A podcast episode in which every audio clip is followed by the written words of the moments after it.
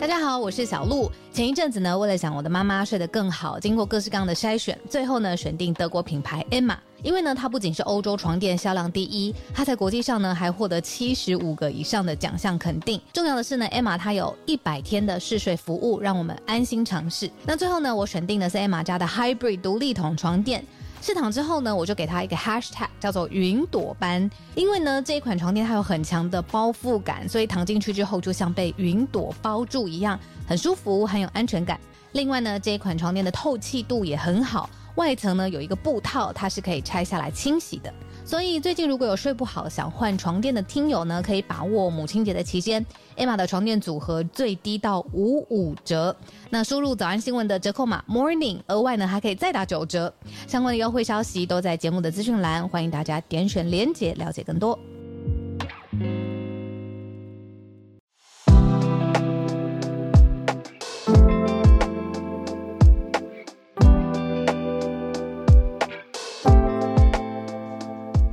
小鹿早安，大家早安。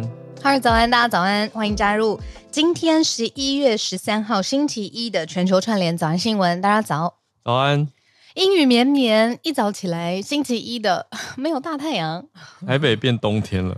对，蛮冷的，所以大家出门的时候记得带雨具，然后保暖。穿脱的时候，洋葱式的穿法，保暖自己。其他地方的听友会不会觉得说，哼，早就很冷了？还是高雄的朋友说哈什么什么？现在不是还二十几度，快三十度吗？有吗？很有可能哦。但大家对啊，总而言之，对，多多注意气候变化。没错。那社群呢？Instagram 上面啊，我看到的哇，这个蛮容易爆炸的。要是我的话，我也会蛮生气的一件事。我觉得关于一个嗯嗯，跟我们在讲他的故事，工会在讨论数位。很多演员啊，或者是所有人的数位形象有关系。那现在不是来到呃戏剧，而是时装伸展台。对，这是一位亚裔的，反正就是东方面孔亚裔的 model。他其实原本在一个大秀里面，设计师没有选中他。然后呢，在最后一刻，就是前面已经排好的这个 model，其中有一位因故没有办法缺席，所以他就有一点像是替补上，然后赶快又上去走秀了，这样子让这个秀可以完成。那他当然也蛮开心的，因为很多可是也没给他钱，很棒哦，对，没钱，对，对就是很棒的机会，有的时候就是这样子，就是临门一脚这样。嗯，万万没想到，他回到家之后，发现这个账号还有他对外的影像，就是这个走秀有时候的影像嘛。他的脸竟然被 AI 换成了一个白人的面孔。对啊，他就完全像是没有出现过一样。这个人叫做 Shireen Shireen Wu，他是台裔美籍。那这次事件的设计师叫做 Michael Costello，其实也小有名气。大账号，对啊，其实不是小名气，也是大大有名气。大账号。嗯、那他我觉得很很特别的事情是，一般人如果碰到我不知道，像我可能就已经太传统了，我就会觉得不行啊，我得找我的经纪人谈一谈啊，去跟他们的理论，对啊，团队聊一聊啊，发生了什么事情还不见得理论，聊一聊是怎么了吗？为为什么会有这样的决定呢？什么什么的。但这位 Shireen 他自己就做了一个，因为现在抖音跟 Instagram 上面有很多的工具嘛，你可以针对那个影像，你旁边就缩成一个小人自。自己就在那边 comment，他就自己做了一个这样子的呃 video，让大家知道说走秀的明明是我，当初走秀的是我，但是我竟然被换成了这个白人女生的脸。嗯，我得说还好，他当时有拍照啊，不然这真的是无对证哎。你如果没有照片的话，对方要真的把你压着说没有啊没有啊什么的，就是睁眼说瞎话。很可怕，对啊，因为看起来就天衣无缝，完全就是哦，就是这个白人女生在走秀啊。嗯，所以这次切到了好几个议题，除了你说族裔，就是亚裔的脸孔换成白人脸孔，哦，这个已经让很多人烧起来。然后第二个就是 AI 嘛，嗯，AI 可不可以这样做？那第三个议题就是说，哎，走秀有没有付费，也是一个议题。但也有人在讨论说，OK，这是没有付费，所以应该。一定要让你曝光，这是一种互惠的无仇交换。可是有人说，哎，那难道说这代表如果有付钱给你，他脸就可以把你换掉吗？嗯，这也是一个道德的议题。我觉得还有第四个，嗯、就是现代的人觉得真的很无理哦，自己觉得很无理、很不不被尊重的时候，嗯、你的表达的管道多了一个，哦、对，不能说都一直都有，只是现在会让人觉得说，哦，我真的觉得这是不合理、不正确的事情了。我要发声，他其实就是有的。他他的 Instagram，他的社群，他只要题材是真的引起大家共鸣的，你哪怕你是在一个诶之前都没有听过的人物，嗯、我们就在聊他的故事啦。对啊，不过前提就是像我刚说要有素材，就如果你没有证据的话，出来讲，其实我觉得大家就也比较容易没有共鸣，因为他这个视觉素材的视觉性很强烈嘛，就他自己的照片，他当时走秀的侧拍。跟官方最后试出的照片，嗯、就是两个人啊，但穿同一套衣服，而且同一个背景，嗯。嗯，所以大家才会觉得啊，怎么会发生这种事情？但是这个 Michael Costello 他的做法，他把自己的 Instagram 的评论区关掉，嗯、我觉得蛮糟的，就是直接躲起来嘛。对啊，那他据说是有请人，应该是他的经纪人或者他的助理去跟 Shireen 谈一谈，说要补一个酬劳跟费用，但 Shireen 也拒收。Shireen 说。我当时无酬，要交换的是曝光啊！我不是说要换钱，我不是出来，因为如果收了钱，就变成说我出来讲一讲，只是为了钱。对啊，你知道是哦，那他给我后来一笔钱，那这就解决了，就不说了嘛？对啊。不可以，不是，不是这个逻辑。我看到聊天室补充说，嗯，他是 UC Irvine 的学生，然后没有经纪公司。还有朋友说，没错，就是本人啊，就是事主这个女主的脸蛋，其实被 AI 换掉，两个脸蛋比起来，他觉得女主的脸蛋比较好看。这个就是大家主观评论。嗯，很暖哦。反正呢，就有出这样的事情啦，那真的会让大家想到，他在接受访问的时候，其实也有提到，他有关注那个 SAG，就是演员工会的罢工啊。他说这是同一件事啊，就是数位形象，人对数位形象的权益。对啊，而且这个没有被告知就被换掉，认是谁都会觉得很不爽。嗯，哇，我们的五分钟社群，没错，到了，差不多。本来想再多问你，明天也可以再聊。可以啊，可以，可以。因为小鹿去参加一个论坛。我蛮好奇，好，那我们今天先来盘点今天的四个国际题目。那等一下会进全球串联的时间。今天的四题延续我们之前有提过的，嗯，之前美国一直希望嘛，可以再跟中国有更多的对话。那也在讲说，诶，究竟习近平会不会去美国开会呢？那随着时间的接近，越来越确定了。习近平他十四号到十七号，就这一周的时间即将访美，就是这个礼拜了，就是 APEC 嘛。那当然有旧，包括旧金山，可是也不止旧金山。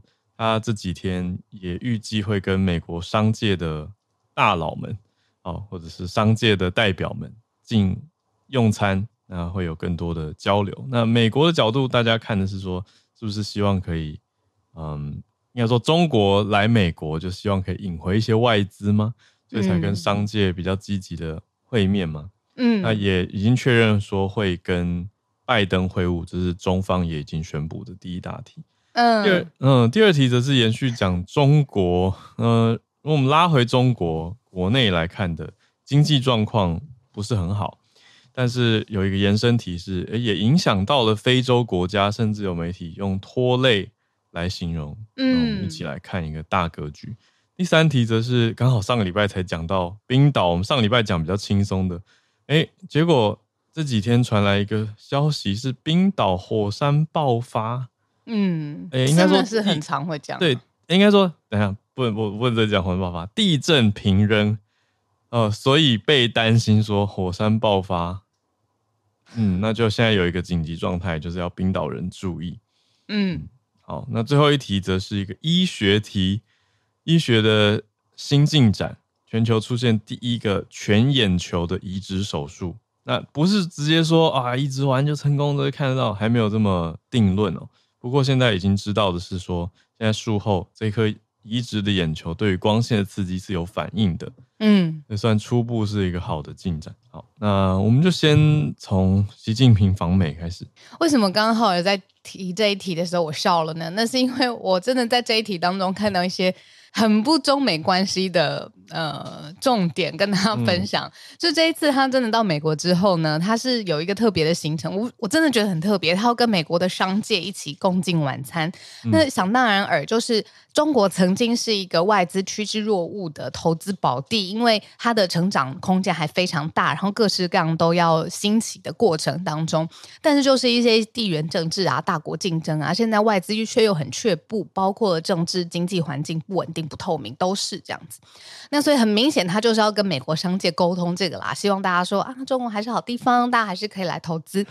那我怎么划重点呢？我在想这一餐到底多少钱？结果媒体呢就是挖出来了。他说呢，这个晚宴的门票每张售票是两千美，大概是新台币六万五千多块。但是呢，你如果要包套餐.你 刚刚那个是没有吃饭的，呃，不是不是，那个是一个位置。你如果想要包，比如说我们公司，我这一队都想去，哦哦哦，做一个 package，一个 package 怎么办呢？四万美元可以买一桌，有八个座位。还有外加一个，对对对，这个 package 帮你配好了，习近平那一桌的一位。等一下，这样没有比较划算呢？没有比较划算，可是你坐在习近平同桌，哎。哦，好。嗯。然后我刚刚就想说这个数学题，然后为什么这个是一个合理的 bargain？因为这些商界的人嘛，他们是不是一定会跟习近平趁机来拍照？对不对？然后以后就表框放在自己的办公室里头。做生意好用。对，做生意就是你看我跟中国的关系好到我跟习近平同桌吃。我不想跟他拍，对不起。然后第二个就要问问专业的口译老师，请问这种有一点半闭门，但是又很重要的习近平跟美国商界大佬，我可以想象，一定有口译是吧？对啊，嗯、习近平啦，他的习惯都会带翻译。我刚好前几天才去一个政我们的政府单位，然后见到一个老朋友。嗯，那这个朋友好像有听我们节目。那我们几我们好几年前是一起当 Model APEC 的青年代表。嗯嗯嗯。对，那我们不同届，可是他那一届就有直接听到习近平演讲，因为 APEC 嘛的大会啊。那哦，就是可能大国或主席要出来讲话这样子。对，他那一年好像在夏威夷，嗯、那、哦、他就说非常的无聊。而且习近平因为是讲中文，那还要透过翻译再进到耳机里的英文去听。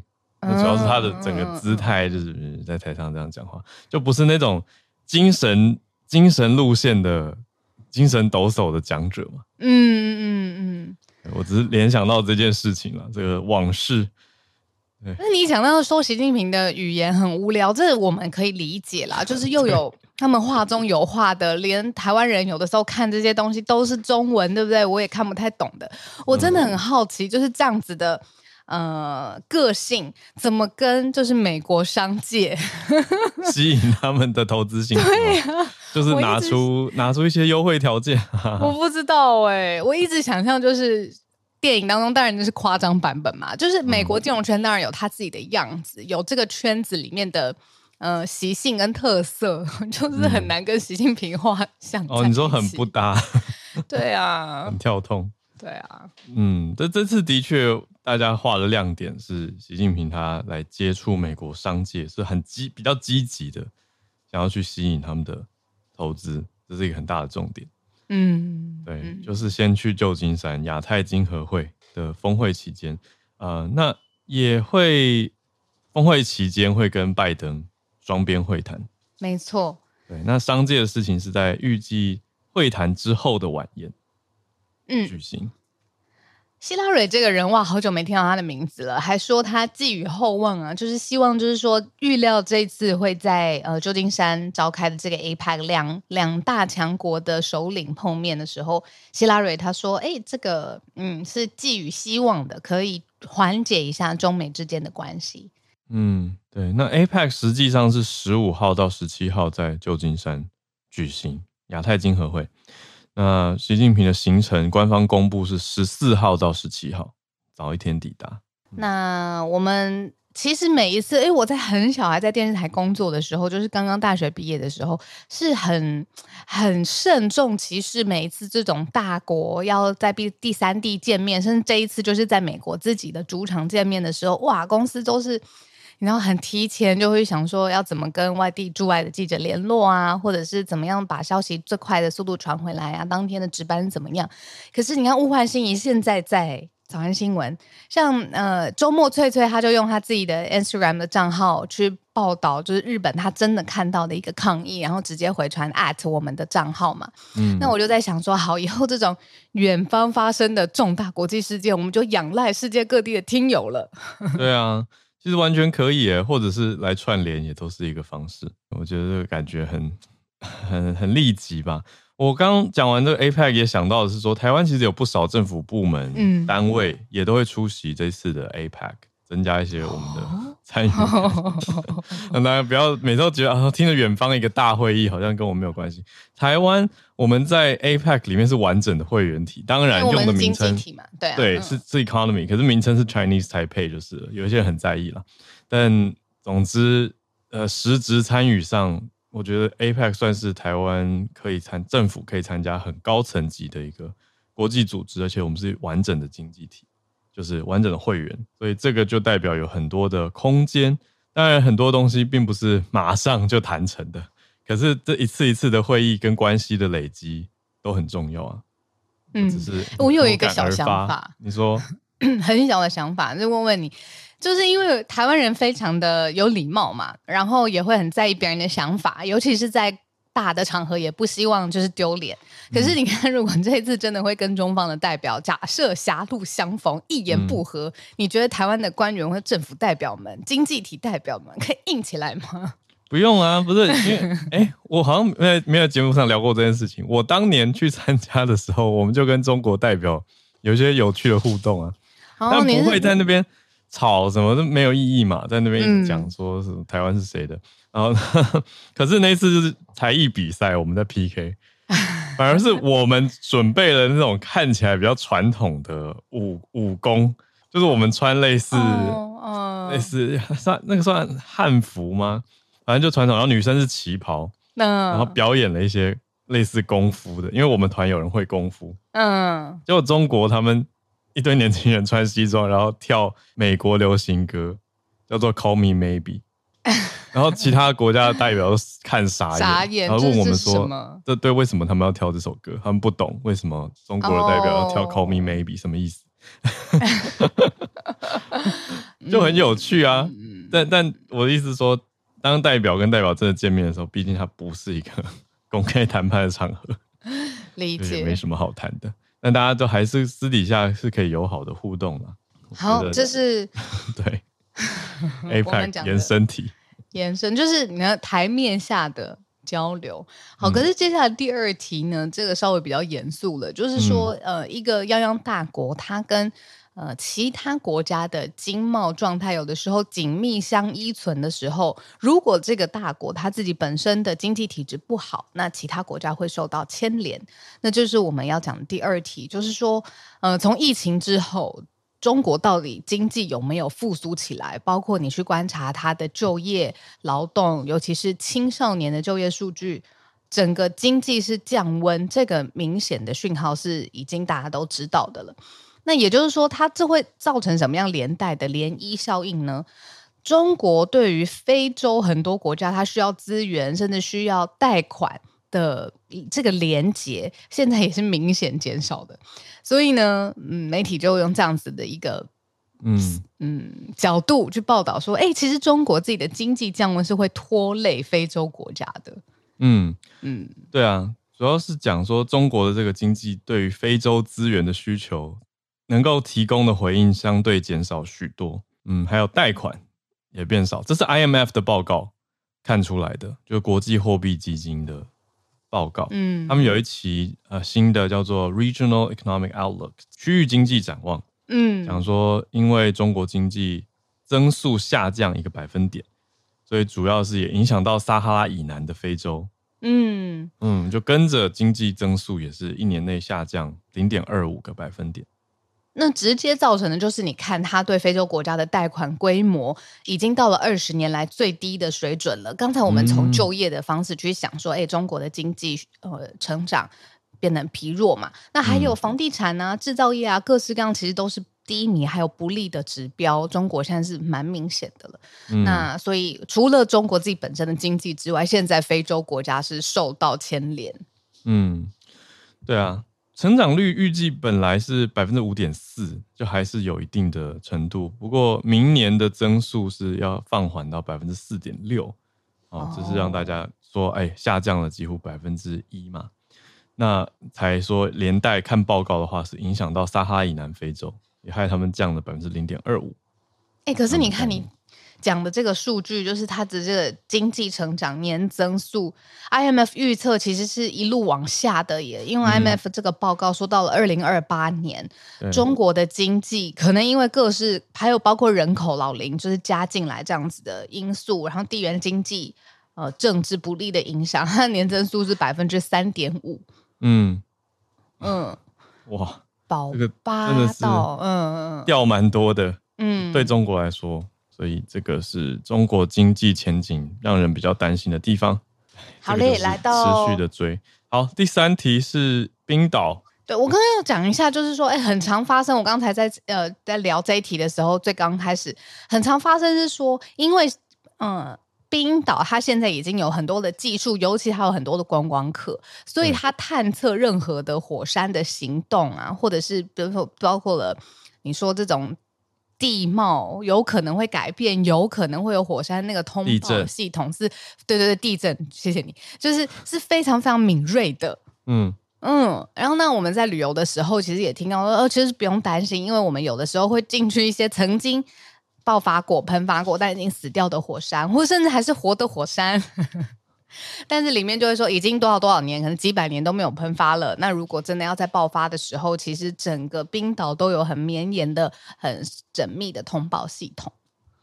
哇！可是最近这几天地震真的有点太多了。嗯，对啊，从呃十号的时候，从半夜零点到下午两点之间那一天。就发生了八百将近八百次的地震，对，震的太凶了。那主要是，对啊，他们当局就开始担心说，哎、欸，就发布一个紧急状态嘛，就是这个有可能是火山爆发的前兆。他还没有直接说，呃，确定会爆发。可是冰岛的气象局是有讲说，火山喷发可能是接下来几天之内会发生。嗯。哇这个我刚刚还看到另外一个，它在西南部的一个半岛叫雷克雅内，它发生了一天当中发生了近千次的地震呢，所以政府宣布了紧急的状态。然后这是一个有四千呃人口，就是四千没有什么单位，四千位在那边的一个小镇。那原预计就是说，真的可能会受到严重的破坏的状况之下，全部都已经在十一号早上撤离了。嗯，离开了。嗯啊，对，因为有专家在讲说，如果万一，因为这个爆发是非常立即的，短时间就会造成严重伤害的嘛，就说可能会摧毁格林达维克，就是刚刚小鹿讲的那个小镇，大概四千人左右的小镇。啊，我知道了，为什么我对这个地方有呃印象呢？那是因为这个小镇就是布鲁拉贡地方很靠近这个这个地方，就是蓝湖嘛，大家会去那边泡那个热池。嗯、对。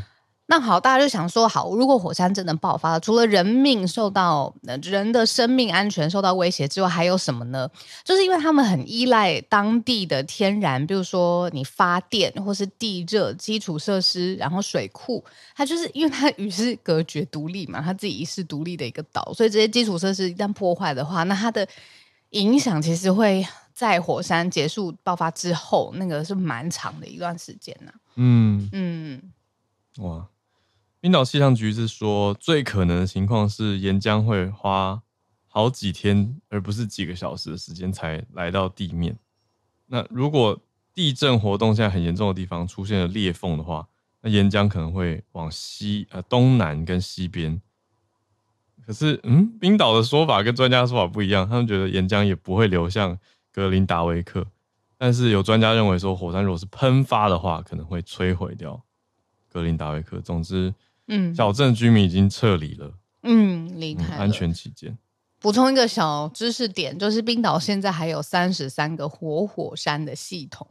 好多，三十三。哦，可是那个岩浆熔岩是红色的那个，真的是他们日常生活的一部分了。怎么说呢？因为我们在经过那个山的时候，都会发现它的装置艺术都还是用这个元素去点缀它的山丘。哎，嗯，所以他做了一个看起来像是一个熔岩、火浆熔岩这样流下来的，嗯，的装置艺术这样子。嗯对啊，三十三个活火山系统，我赶快查了一下，台湾的大屯火山群是活火山呢。平平常不说，真的是不会忽然间想到，不会一直有意思。可是你看，像冰岛有三十三个系统，但是它也不会这么长的爆发。但是大家是维持一个有意识跟注意的状态。那那我很谢谢，就是有听友立刻传讯息给我。Elaine 吧，是不是？Elaine 说：“哦，还好，我已经回来了。”就是哇，我真的很难想象，就是如果直接在，如果如果当下在那边接受到这个地震，对啊，我一定会提早跟你开房间，就是开 Clubhouse 的房间，可能会提早回来吧。现场传播 没有，我觉得先先回来比较优先。那时候大家应该都会很急着要去搭飞机，当地人的话就只会撤离哎。可是旅客，我觉得旅客心情就是搭飞机。嗯嗯，因为前前几天我的朋友刚刚从呃就中东地区国家回来，这样子，嗯、他原本就是是前一个月的行程，硬生生的就是因为爆发了战事，所以就延后了，然后到现在他还是必须得去，然后就整个心态就非常的忐忑，这样整个过程，然后你看现在又看到这个 冰岛。嗯，上次我们聊到法国巴黎，就是明年因为整个飞机的系统里面航空系统要大 upgrade，嗯，听起来也都是有点危险哦，苦笑状态。哇，就让大家有点担心的。嗯嗯，好，我们聊最后一题，第四题。对啊，这个新的科技进展，医疗科技的进展，眼球移植，而且是全眼球。我有看到照片呢，就是这位呃受移植的患者成功的照片，然后那我我现在才看到，就是说，哎呦，还有影像，哇嘞嘞，对啊。术后对于光线刺激有反应，意思是什么呢？嗯、就是它是一颗正常的眼球了，因为我们正常 function 的眼球本来就是会对光刺激，你的瞳孔会收缩嘛，你会聚光啊，然后会对于就是哇光线太强太弱，自己会有一些生理上面的调试这样子。嗯嗯。那现在这个全球首例的外科手术呢，这位患者他恢复很好，然后不太确定是不是真的可以完全的。有清楚清晰的视力，可是目前观测一些呃指标，像是他的血流，像他的眼压，还有包括我们刚刚提到的光线刺激，反应都是好的。嗯，是纽约大学的朗格尼医学中心在前几天九号的时候宣布的。那这次的手术对象是四十六岁的一个 Arkansas 退伍的军人，他半年前因为高压电击。哦，零一年，零一年。哦，哎、欸，他半年前手移植的，嗯、他半年前移植的，对，可是他的这个眼球的状态跟他的脸是零一年的时候被电击的，七千两百伏特，对，他的左脸全毁。啊，所以他的左眼啊、鼻子啊、嘴唇、门牙、左脸颊跟下巴，还有他本来惯用的呃惯用手是左手，他是左撇子，他的前臂哇很严重。那这些年来，他当然有不少的手术，可是这一次的重点，大家在看的是他移植了眼球。那现在重点是说，呃，血流良好，眼压正常，这就已经很有进展了。嗯，但他还很很感性啊，我觉得他说哦，从再一次有了嗅觉，又可以进食，还可以品尝食物，哇，对，因为他这真的是以前完全没有的嘛。他说一年半以来第一次能够亲吻我的太太，哇，嗯，讲这个是很感人。对啊，嗯。二十一小时的手术过程，那又包括哪些呢？移植眼球，还有血管跟视神经。那另外还有一些比较实验性的做法，是外科团队这次进行的，就是视神经连接的时候，他们把捐赠者身上取得的特殊干细胞也注射到这个受捐者的视神经当中，嗯、要去刺激它的修复。这也是一个实验。嗯嗯。要把这个视神经连接起来，对啊，还有眼动脉跟静脉都要连起来，好厉害啊！因为你记不记得我们小时候在学就是人的身体的构造的时候，总是会有一个模型，就是一颗眼球就在你的面前，然后它背后就连接脑，非常非常多的神经。我从小就觉得这是一个再精细不得的器官，我们身体的一部分了。嗯嗯嗯。然后小时候长大，爸爸妈妈不是都跟你说，就是你只有一次哦，你下了就没有了哦，所以你要照顾你自己的眼睛，不要半夜偷看漫画这种的。现在你就说妈不是，你看 没有这个没有啊，开玩笑，还没有完全确认。对，那 各位家长不用担心。过去呃，我看到这边新闻资讯讲说，以前的眼睛的移植手术大多是眼角膜哦，可是移植全眼的动物实验有成功过，可是现在是人类第一次有这种全眼移植，算是。呃，广义上的成功，可是你说，哎、欸，视觉恢复了吗？现在还是一个问号。哇，所以就后续可能会有新的更新，让大家知道。如果视觉也可以恢复的话就，就就太好了。家家长的劝告跟劝诱，对啊，好嘞。那我们今天就四题，从习近平到中国的经济，到冰岛的火山，嗯、还有这个眼球移植手术，希望它真的重见光明。那我们接下来就开放我们串联的时间啦。好啊，我也很开心，想跟大家讲一下这个。我们这次有又选到了医学题，我觉得是蛮开心的，因为其实之前我们在收听友问卷的时候也有。一些听友，我在想，可能是医护相关工作的听友吗？或者是对这个领域特别有兴趣，也算提醒跟希望啊。就是说，哎、欸，希望，因为之前我们疫情期间每天都有助战专家，对，就有很有。我最近也在想起这件事情。对啊，对啊嗯，那现在哎、欸，又可以时不时的看到一些医学的进展啊，或者是大家关注的有关的医学题，我觉得也是不错。很棒。嗯，然后也小预告，今天有一个串联的投稿。是一个非常非常年轻的呃投稿人，我们待会来听一下。嗯、好啊，好，那我们先来跟温哥华连线进来的信奇老师打个招呼。老师早安，早早好，早安，早。嗯，紧接着你刚才说的眼球，我最近因为必须去观察学生的 gross anatomy，就是人体解剖课。哦哦哦，人 growth anatomy，OK，就尸体。那就大体啊，嗯、就是大体解剖。那所以我才知道，原来神经有些神经其实是蛮大的，不像我以前印象中觉得神经其实应该是很很细微，所以嗯，外科手术起来其实蛮困难。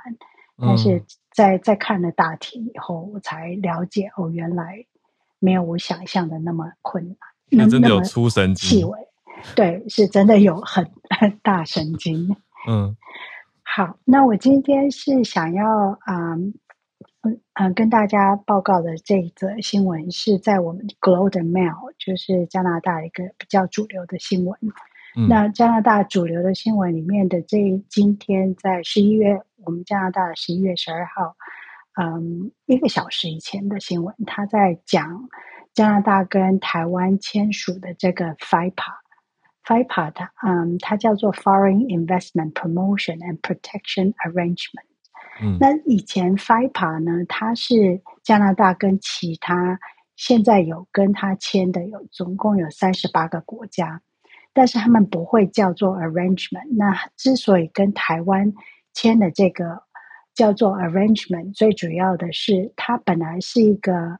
有法律执行保约的一个条款，但是因为另外的一个名称是跟啊、嗯、国际上认定的国家才会用那个词，但是跟台湾签的 FIPA 它叫做 FIPA Arrangement，但是其实实质上是一样的。嗯、那这个算是台湾跟加拿大从今年二月就开始谈判，一直。八个月以后才完成的一个谈判，算是加拿大跟其他的国家谈的这个 FIPA 最快速的。所以跟台湾谈完了这个以后呢，就给很多的加拿大或是台湾双边的贸易交流会有更多的保障。那他在这则新闻里面就有谈到，二零二二年台湾与加拿大的双边贸易总额。是大约五十八亿美元。台湾是加拿大在亚洲的第六大贸易伙伴。嗯，然后台湾在二零二二年在加拿大就投资将近六亿美元。那加拿大的企业来台湾投资将近十亿美元。嗯，那接着这个新闻结束以后，另外一个 Globe and Mail 旁边有一个小新闻，他就在讲加拿大现在有一个低轨卫星制造公司叫做 Telestat。嗯，那 Telestat 它是一九六九年就已经成立的一个卫星制造公司，它现在目前正在台湾，也是希望去积极争取与台湾的高科技业的合作，嗯、因为 Telestat 即将要在加拿大啊、呃、发射。至少一百九十八颗地轨卫星，来改善偏远地区的一些通讯的一些问题。嗯、那这算是少有的加拿大主流媒体在最近比较频繁的在报道有关加拿大跟台湾的一些合作。那这篇新闻蛮有意思的啊，嗯，推荐给大家去看。谢谢，嗯，谢谢青青老师。嗯，对，我刚才查了一下 FIPA 的全名，跟大家可以补充一下，它是一个投资促进及保障协议。嗯嗯，就有 Foreign Investment Promotion and Protection Arrangement，是一个很呃，就是行政院是由经贸谈判办公室代表跟加拿大政府去持续的谈跟处理这个合约。嗯，八个月完成谈判，中间时间拉得很很多人的心力在里面了。现在经济老师有把整个呃 FIPA 的呃前因后果啊，还有它的全文啊，以及相关的资讯都补充在他的 bio 里头。所以你如果点开老师的头像的话，其实就可以看到整篇的文章，然后包括了他的链接出处等等的。谢谢老师。嗯、谢谢老师。好，嗯，继续，我们继续连线赌城李想博 Charles。Hello。Hello，早早早，哎，浩儿小路，大家好，还有信息老师，还有其他朋友们，大家好。嗯，今天要讲的新闻其实是两，我我现在是美西时间礼拜天嘛，礼拜天下午。嗯、呃，我要讲的新闻是礼拜五美西时间礼拜五的事情，礼拜五早上吧。呃，总就是我们这边的工会罢工，那大家就听到好莱坞工会罢工对你们的影响，可是你们可能不晓得，我们这边的。厨房工会罢工的时候，厨师工会罢工的时候，影响力有多么可怕？厨因为工会，嗯，Culinary 那个 Culinary，然后他们叫 work 都可以，对。然后呢，他们的罢工是跟 Vegas 的大道上的四大集团协调。那两大集团当然就像武侠小说里面的少林跟武当一样，就是 MGM 集团跟凯撒宫集团。那他们已经跟这两大集团谈好了。呃，可能会就是薪水加加一点，譬如说 hour 那个 hourly pay 可能会多五块钱或多一块钱，因为要看，嗯、对 hourly pay 就是要提高。那看你是做嗯做那个那个什么东西啊？你是零小费的，可能只会加一点点。那你如果是你没有零小费，纯粹是靠薪水的话，那他的 hourly pay 就就会多个三块到五块左右。嗯，那问题是问题是工会选择罢工的时机是非常。非常精确或非常 tricky，非常狡猾的 sneaky，因为因为马上演下礼拜是 F1 赛车，你们知道有多少人？哎，Vegas 活动好多，对吧？好像挑什么时间点都很容易达到大活动。不要忘了，明年一月还有 Super Bowl。哇！所以说挑这个时候罢工的时候，等于是逼迫两大集团凯撒宫集团跟 MGM 集团不得不就范。嗯，然后。因为他们如果不就范的话，你知道影响力有多大吗？这个工这个工会，他们涵盖了全就赌场里面最大的部门，叫做 housekeeping 打扫房间的。那，culinary 有涵盖到房间整理哦。对，对，房间整理加上餐厅的 waiter waitress 加上 cocktail waitress，还有其他 bartender 之类的。所以说他们的全面呢，非常全面，所以他们很怕。上次你记得才被才被那个骇客搞过一次，他们已经吓死，嗯、所以说这次他不得不就范。然后 housekeeping 如果不来的话，不来上班的话，你们任何人住在房间可以打扫，也没有办法进去啊。嗯，对对。然后你们要来吃饭，也没有餐厅服务生，你说影响力大不大？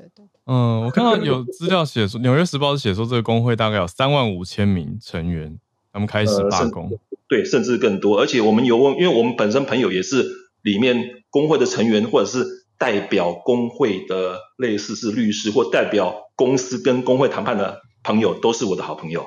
嗯，我的好朋友，我的其中一个好朋友，他就就说，他以前在 Vegas 的工会，在在 Vegas 的大赌场上班超过二十年。那他代表 MGM 去跟工会谈判的时候，也是搞得七荤八素，然后要搞很久很久，哦，也是很痛苦的一个过程。然后所以说，而且工会的力量庞大到，如果你今天身为一个上司，一个 manager，、嗯、你要开除里面的任何一个员工的话，你必须要非常小心，要不然的话，你自己会被 fire 掉。啊，嗯嗯，所以说，可能在台湾的朋友可能不太了解，或者是其他地方的人不太不太了解，但是工会的力量确实很庞大。然后在尤其在 Vegas 服务业嘛，大家都知道。嗯，对啊，那它冲击真的很大，因为等于说是一个你们观光客或者是你日常生活当中需要的服务，其实都会受到影响啊。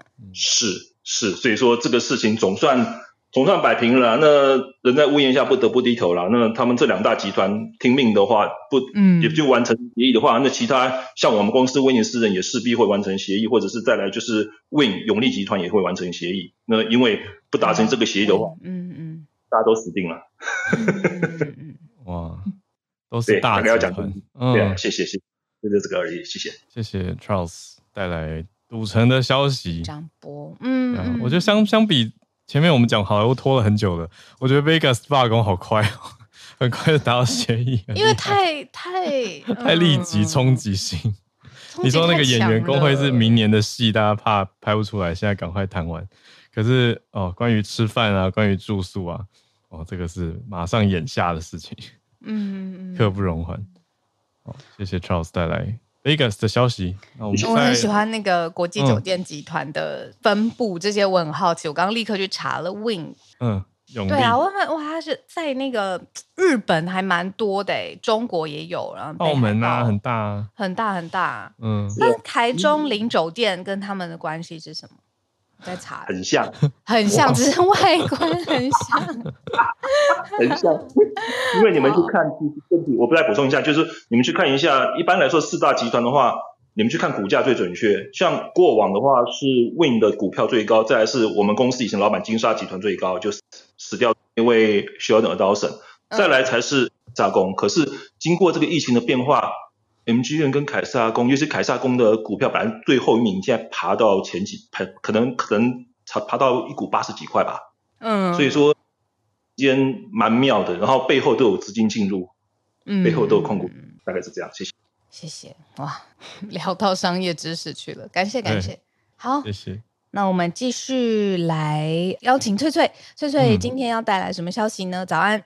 翠翠早安，Hello，早安，小鹿早安。先说一下，东京也是突然变好冷，现在十度九度而已，嗯、我觉得快受不了。好，那今天要来讲一个嘛，有点有蛮有感受的一个新闻呐、NHK 甚至为了它做了好几个报道，就是秋田县的知识。这边我们可能要讲一下地理关系。秋田县呢，其实是在位于。日本的东北地区就是秋田犬，对，就是那个秋田犬的地方。那我们今天的主角有两个，一个是秋田县，另外一个是四国地区。那四国地区的话呢，就是在日本地图上面长长的一条，我们叫本州。那下面呢会有一个岛，就是有四个县的岛叫四国，像香川呐、啊、高知县那边。那这两个地区呢，最近有一个新闻，就是闹得蛮大的，就是秋田县的知事，也就是我们讲的县长，他呢在一个活动上。面批评四国地区的料理很土，那对，就是觉得很穷酸，然后引起站起来，站起来，站起来，哎，有有没有站起来呢？这个很好玩。他就是在秋田市举办的一个会议中，就是说在四国地区的用餐经验的时候，他说他看到主菜上来的时候，看到是一个铁板，然后有盖子嘛。嗯他都觉得说，哎，应该是牛排吧？打开之后呢，却是那个小鱼天妇罗。先说一下小鱼天妇罗，指就是我们知道天妇罗，但是呢，它是用在爱媛县那边当地的一些比较小的鱼，然后把内脏跟头还有就是骨头，就是细心去除之后做成了一个天妇罗。嗯、但是呢，他就说，怎么看到铁板呢？打开之后却是不对。对，鱼板会觉得有点穷酸，结果当然就在社交媒体上面，就是各大新闻啊什么，就是整个闹翻了。当然，他其实也对于这件事情有召开记者会，说他觉得自己的言论不适当，然后觉得让四国地区的居民造成不快，他觉得很不好意思。嗯、他也说，可能是因为他觉得他自己过度自信，才会这样子，你知道，就是有点自大的去说出这样子发言，然后就是他会。深刻反省，这样就对了啦。那爱媛县他们就对于这个评论就说，嗯，可能是为了要称赞秋田县的料理，所以他就有点。幽默去反讽别的县市这样子，但是爱媛县也表示说，哦，爱媛县最有名的就是那个橘子，还有就是那个稻后温泉，那是之前好像在《千与千寻》里面出现过那个温泉的原型，好像就是那边。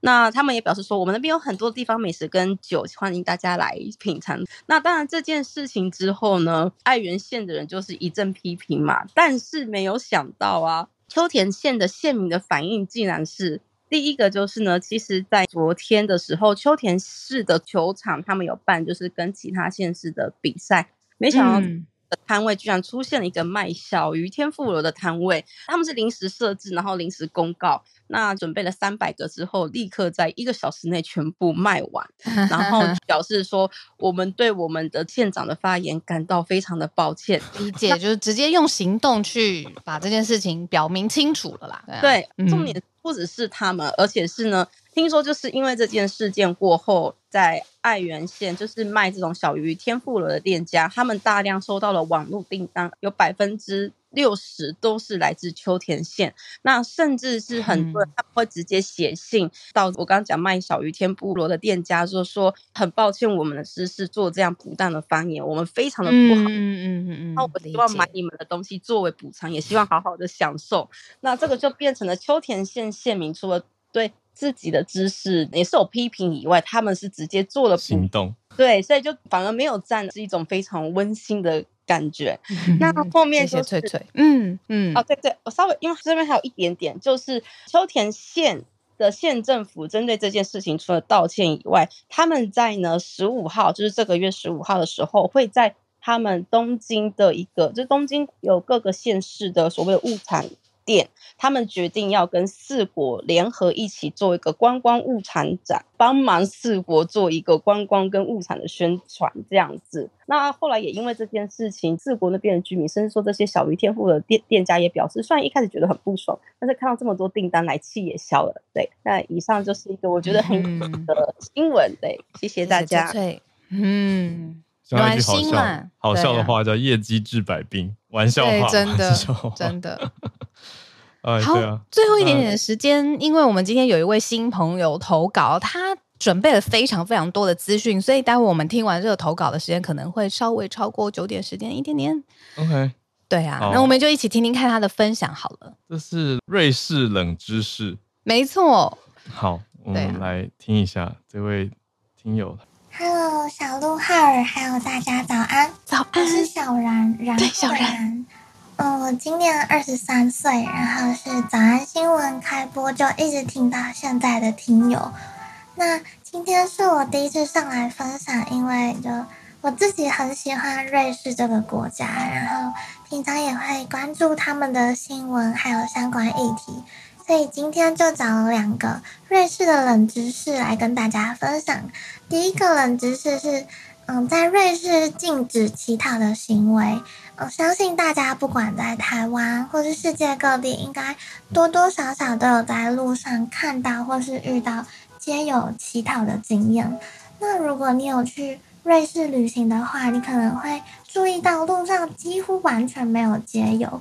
这是因为在瑞士啊，政府对于就是有人在街上进行乞讨的行为是非常排斥的，所以他们在许多州就有嗯严厉的禁止人民在公共场合去进行乞讨，就如果你乞讨就违法了这样。所以在二零一四年，曾经就有一位罗马尼亚的老妇人，因为她在日内瓦的街头乞讨，结果就被警察发现，罚了五百块。五百块瑞士法郎，但因为那个老妇人付不出罚金嘛，所以他就被警察拘留在警局五天才放出来。关于这个，嗯，瑞士禁止乞讨的法令，其实是一直以来都蛮备受争议的。嗯嗯，欧洲人权法院上，就他就很不认同啊，觉得已经违反了欧洲人权公约，所以其实一直以来都有在。呼吁说：“哦，你要重视人权，希望他们可以去修改法案。”好，那我来第二个瑞士的冷知识，也是今天的重点，就是瑞士的宠物很幸福。那怎么说呢？叫瑞士啊，是一个很爱动物的国家，所以他们立了蛮多的法律在保护动物的权利还有福利。如果你去瑞士养宠物，或是带着自己的宠物到瑞士生活，大部分他们的宠物商店，你都可以领取到免费的饲养守则，就是有不同动物的法律规定，像是嗯笼子可能最小的尺寸呐、啊，你的宠物需要什么疫苗啊，然后猫猫狗狗的护照，还有晶片必须就是植入哪些讯息。然后瑞士的法律有规定，就是群居动物，你必须成双成对的饲养，像是嗯天竺鼠、雪貂、金丝雀，还有鹦鹉跟宠物鱼，这些都是群居动物，所以你不可以只养一只，因为嗯他们觉得如果你只养一只的话，它会太孤独。对啊，顺带一提，就是仓鼠它在条例中被归类为是孤独的。所以仓鼠可以单独饲养。那兔子的话，八周以前它被归类群居动物，那八周以后你就可以单独饲养它。好细啊。猫咪的话，就是呃，你可以单独饲养，但如果你只养一只，你就必须让它看得到窗外其他猫咪，而且你要嗯、呃、定期带它出去走走这样。好，很有趣的是，就是因为这个条例，所以就出现了一个新兴行业来避免人们触法，叫做天竺鼠的相亲还有出租。因为以天竺鼠来说，它们是高度化的社会动物，所以就如果你没有就好好照顾它，或是它没有同伴的话，就很容易孤单寂寞，然后就可能会犹豫，这样就活不到它们平均寿命，就是六到八年这样。所以，就是动保法有规定，是瑞士人民必须养天竺鼠就要养两只以上，你还要确保他们能够好好相处的作伴，否则你就是虐待它，你就会被罚钱。可是你想，其实两只天竺鼠它是很难在就是同一个时间过世，所以瑞士天竺鼠的养殖协会啊，他就想出了一个解决方法。就是他们去出租自己养的八十只天竺鼠来，嗯，替饲主解决麻烦。嗯，就是他们觉得这个方法可能可以避免饲主去陷入不断购买另外一只天竺鼠的那个轮回。嗯，而且在出租天竺鼠以前，还可以就先让他们认识、熟悉一下，确保以后可以和谐相处之后再进行出租。另外，瑞士政府为了不同的动物有制定不同的法条和规定，像狗狗是可以进入餐厅的，那养狗前你必须完成相关的课程。嗯，联邦法里面就有写说，你第一次养狗的人必须先上过课，那个课程就包含就是像养狗的四主义务啊，然后营养健康知识，还有相关的法律。然后你养了狗狗之后，你还要带着你的狗狗一起去上培训课。另外就是狗狗它自己也有户口，所以你必须在你的行政区去帮他登记，然后每年还要缴税。嗯，呃，一只大概是一百瑞士法郎，也就是三千五百六十元台币左右。那你搬家的话，它的户籍也要跟着一起做更改。那如果你的狗狗过世了，也要到当地的相关单位去把它的户口注销。所以很明显可以看出，就是瑞士对于养狗的重视程度。好，那再来分享三个还蛮酷的，就是他们的法律规范里面就有鱼的保护，其中就有明确规定，在水箱里面的鱼。就是包括金鱼，你必须把它麻醉以后才可以杀死它，就是要让它小心翼翼的、有尊严的死亡。这样，另外一个是他们有明言规定，龙虾你不可以直接把它清蒸或是红烧，因为他们觉得这样对龙虾来说就是太痛苦了，所以你要杀死龙虾就有明确的步骤，你必须。按照步骤去做，不然你就违法。嗯，那嗯，不单单只是瑞士，像意大利，他们也有类似的规范，就是你不可以把活着的龙虾直接冷冻它。嗯，如果你被看到的话，是呃，是被会被罚款，而且你严重一点还会被请去警察局之类的。然后第三个是，就是动物的宝宝啊，它在出生五十六天之后是，哎，五十六天之内是不可以和它的妈妈分开的，因为它为了让那些小动物可以更好的享受母爱，所以这个期间你不可以跟母亲分开。嗯，那包括你家里的猫狗牛羊马都是有一样的规定，不然你就是触犯了他们的法律。好，这就是。今天跟大家分享两个很酷的冷知识，就是禁止乞讨，还有养宠物的相关法律规定，还有很多冷知识想跟大家分享，就还有很多以后还有机会上来讲给大家听。谢谢小人。有点紧张，就没有讲的太急，或是让大家听不懂。对，谢谢大家。小然的分享，谢谢小然，整理了很详细的冷知识，然后还有一个超级。舒服优美的 背景音乐，太用心了吧？嗯，对啊，哦、好啊，特别谢谢大家。录音串联，对，我们也再次跟大家分享说，开一直是开放这个管道的，没错，欢迎大家用跟小然一样用录音投稿的方式来加入我们。嗯，嗯今天特别谢谢单信琪老师，还有 Charles，还有翠翠，还有小然，谢谢你们让串联更丰富。嗯，这就是我们今天礼拜一的串联时间。呃，明天礼拜二早上八点再继续准时跟大家空中相见。嗯，大家，大家明天见喽！明天见，拜拜。拜拜。